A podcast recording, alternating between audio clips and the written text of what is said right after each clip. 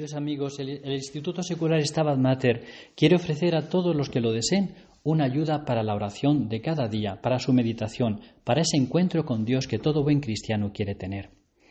Hay una constatación que se puede hacer fácilmente en nuestra sociedad y es que cada vez hay más hambre de Dios, más necesidad de Él, porque Dios es paz, Dios es alegría, Dios es sencillez, es humildad y de todo eso tiene mucha necesidad el corazón humano actualmente, sobre todo. Por eso, convencidos de esta realidad, queremos ayudar a esa unión con Dios que todos los corazones en el fondo, por lo menos en el fondo, desean con, con ardor. Hoy podemos decir que el cristiano que no hace oración es un cristiano en riesgo, no solamente mediocre, porque no trata con Dios, no trata con el ser del que le ha dado vida y que le mantiene en la existencia, sino que su fe está en peligro, porque una fe que no se alimenta con la oración y con el trato con Dios termina apagándose poco a poco.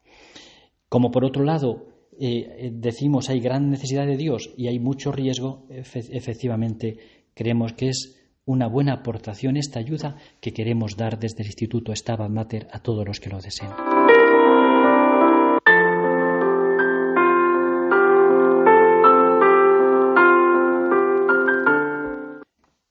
¿Cómo hacer la oración? Bueno, hacer oración es fácil. Eh, mm, es lo mismo que, hablar con, un hijo con su padre. Eh, pues hablan de lo que tienen entre manos, de lo que el corazón mm, le preocupa, de las inquietudes que hay, de los proyectos. Hablar con Dios, de todo lo que llevamos dentro. San Carlos de Foucault porque hay que acudir a los santos a la hora de, aprender a hacer oración. Ellos son los especialistas en el trato con Dios. San Carlos de Foucault, eh, por ejemplo, dice, da una definición de oración que es muy sintética y muy bella y que nos puede ayudar. Dice él, orar es pensar en Dios y hablar con Él amándole. Fíjense, pensar en Dios, hablar con Él, pero amándole. Porque miren, en la oración pensar está bien, Hablar es mejor, pero amar es lo fundamental. Por eso eh, hay, que, hay que poner corazón en la oración, como en la relación con las personas a las que queremos. El amor, que es lo que más nos llena por dentro, es lo que está verdaderamente eh, en juego en la oración. Y también Santa Teresa del Niño Jesús, Santa Teresita, da una oración muy hermosa, da una definición muy hermosa de oración. Dice ella, para mí la oración es un impulso del corazón, una sencilla mirada hacia el cielo, un grito de reconocimiento y de amor, tanto desde dentro de la prueba como desde dentro de la alegría. Qué bonito, ¿no? La oración es un impulso del corazón. Aquí está el amor, una mirada interior hacia el cielo, reconociendo la bondad de Dios, lo que Él nos quiere, lo que hace por nosotros. Fomentemos estos sentimientos en la oración que nos hacen tanto bien. Y de esto se sigue inmediatamente la amistad con Él, la intimidad con Dios. Santa Teresa de Jesús, la gran santa de Ávila, también que supo mucho de oración y que nos enseñó tanto el camino de oración, dice ella que la oración es tratar de amistad estando muchas veces tratando a solas con quien sabemos nos ama, tratar de amistad con Él, estando a solas, dedicándole tiempo, amándole en ese rato.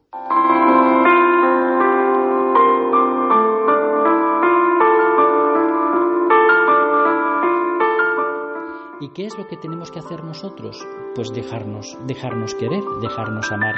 El padre Morales, otro, otro místico, otro contemplativo, decía que la oración es permitir a Dios que entre en tu vida, para lo cual es necesario hacerse muy pequeño, muy niño. Las virtudes, eh, fomentar las virtudes, sobre todo de la sencillez, de la humildad, del hacernos niños delante de Dios, es lo que más eh, eh, nos aprovecha a la hora de dejarnos querer y abrazar por Dios. Esa humildad y esa sencillez es la que tenemos que pedir cada día para que las gracias de Dios que nos da en la oración caigan y empapen nuestras vidas y nuestras almas.